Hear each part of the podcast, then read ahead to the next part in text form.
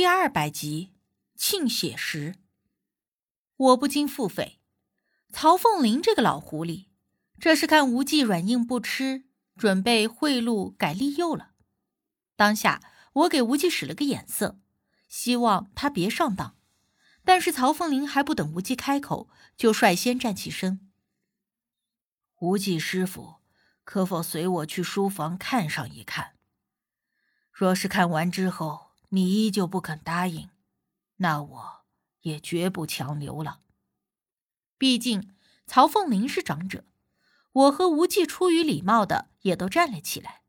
曹凤林便率先一步的和管家出了客房，对我们摆了一个请的手势。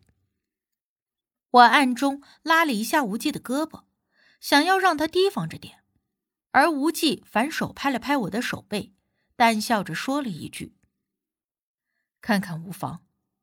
见状，我只能和他一起跟着曹凤林去了书房。曹凤林的书房是典型的欧式风格，浓郁的怀旧气息。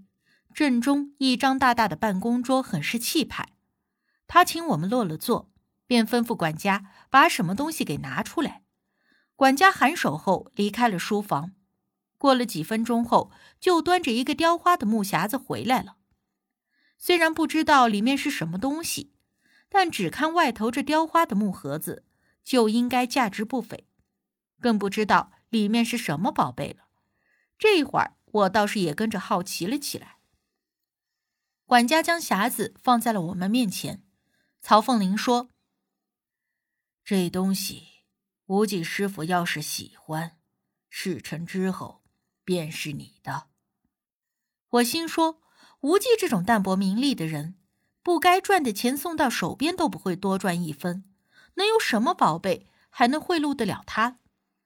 无忌没言语，神色淡淡的拨开了匣子上的锁扣，继而打开了那盒子。我好奇不已的凑过去看，发现盒子虽然不小，但里面只在正中摆放了一块直径三五厘米的不规则形状的暗红色的石头。石头下方和周围都是细滑的锦缎铺垫着，锦缎的光泽在灯光的映照下，衬得这块石头发出了一些类似钻石一般的莹润光泽。这是石头吗？我见状奇怪的问。无忌没有回答我，而是将那块石头从匣子里取了出来，拿在手中。而那石头一放在他手里，我这才看清楚。这东西近乎有些透明，我刚才所看见的红色，只不过是在舌头里面沁入的颜色，像是血一般，有点丝絮状的，看着很是奇怪。而在那石头的中心点上，一个三五毫米大小的红点特别明显，那颜色红的比血还要鲜艳，浓的比红墨水还要重。而若不计这些红色，石头本身是淡淡的黄色的。我寻思着，难道这是未经切割的什么南非血钻？不过想想也觉得不可能。且不说这么大的南非血钻是否能够流到这种地方来，就算是真的，那得值多少钱啊！曹凤林再怎么救女心切，也不会把那么多的钱砸在这个上面吧？无忌把那石头拿在手里握了握，又看了看，转而看向了曹凤林，轻浅一笑。我答应你。我愣了，这什么跟什么的就答应了？但是当着曹凤林的面，我也不好多说什么，只是心里狐疑的紧。那石头究竟是什么名堂？怎么能够诱惑的无忌这样淡薄的性子都能立刻答应？曹凤林一听，仿佛松了一口气般，他终于露出了些许有点僵硬的笑容。看来无忌小师傅。是知道这东西的用处来历的。无忌将石头放在了匣子里，轻浅一笑。只在古籍中见过只言片语，并不曾想会亲眼得见。曹凤林意味深长的笑了笑：“呵呵，这东西若是在识得的人眼里，那是宝贝；若是不识得的，也只是一块奇石而已。”但即便是在识得却用不得的人的手中，那也不过只是一个毫无用武之地的摆设罢了。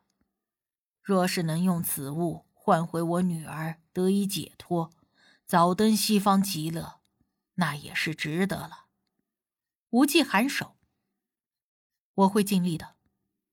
虽然他想要这石头，但也并未把话说的那么绝对。我听着他二人一来二去的，像是打哑谜似的。恐怕这房间里只有我一个人不知道这石头是什么来路。我好奇心起，便也想要拿起那石头看看。但是，一看我伸手，曹凤林和管家没有什么反应，倒是无忌一把抓住了我的手，对我摇了摇头。我心生疑惑，但他不让我做的事，那必定是有原因的。当下虽然好奇，但是也没有再动去拿那石头的心思。只是曹凤林看到这个细节，淡笑了一下。怎么，此时无忌师傅就已经如此珍视这个东西了？曹凤林这话是半开玩笑半当真。无忌神情自若。秦姑体质特殊，有些东西不碰为好。哦，特殊？怎么个特殊法？曹凤林来了兴趣，打量的看着我。之前我们虽然也打过交道，但是在曹凤林的面前，我一直都只是个无忌的跟屁虫而已，并没有做过什么正经的事儿。曹凤林看我的眼神也并不是那么重视，想必是以为我不过是成天撵着无忌的小姑娘而已。无忌含着淡笑看了我一眼，转而道：“青姑是我必不可缺的助手。”他可以敏锐的察觉到周围鬼魂邪祟的存在，和一般人难以察觉的气场变化。哦，竟然是这样！曹凤林闻言惊讶，我倒是也有点惊讶，不知道无忌为什么突然对曹凤林说这些。他说的这些半真半假，有些言过其实了。什么叫他不可或缺的助手？顶多就算是个点点香、摆摆阵的马仔而已。他这话明显的抬举我了。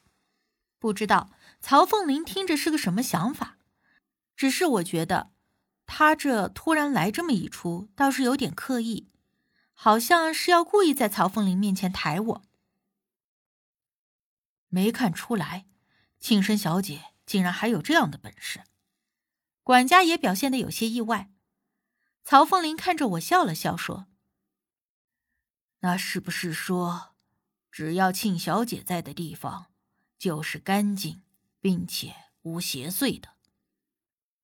我这一直站在幕后，突然被无忌给推到台前来了，一时间还有点不习惯，只能略显僵硬的笑了笑，没言语。有时候不知道说什么的话，抿嘴一笑也是一种应对，既不会失了礼貌。也可以把问题丢回给对方，让他自己寻死。但不管怎么说，我发现无忌这话说完之后，曹凤林对我的态度和眼神都变得和以前不一样了。说不好听点，就是从不拿正眼看我，转换成了拿正眼看我的阶段了。我们谈好了事情，离开曹凤林家的时候，都已经是晚上九点多了。曹凤林说可以派人开车。送我们到之前所住的那间公寓，而且可以随时想住多久就住多久。但这一次却被无忌拒绝了。看得出来，无忌并不想在这件事上和曹凤林长久的纠缠下去。因为太晚回家也要半夜了，回大姑家更是不现实，所以我们就干脆就近找了一家酒店，开了两间房。到了酒店以后，我立刻等不及的问无忌。刚才那匣子里装的石头是什么东西？怎么就那么轻易的答应了曹凤林这么难办的事儿？无忌折腾了一天，也是累了，外套一脱，仰躺在了床上，放松的摆着大字形。平时在外人面前都是一副高深莫测、仙风道骨的模样，他这不注重形象的放松模样，估摸着也就只有我和大姑，还有自小将他带大的智源大师见过了。因为你口中的那块石头是个宝贝，无忌回答的也干脆。那你说说是什么宝贝？我坐在床边追问道。无忌嗯了一声，顿了顿，便说：“嗯，该从什么地方说起呢？这要是从头说，怕是一夜也说不完。”哎呀，你就别贫嘴了，到底是什么东西？好奇死我了！你快点说呀！我拍了他一巴掌。无忌被我拍的揉了揉肩膀，不满的看了我一眼，这才开口说道：“那东西。”我也算是很多年前见到一次而已，虽然看似是块石头，但其实也是一味非常难得的药材，并且还是一件不可多得的灵物。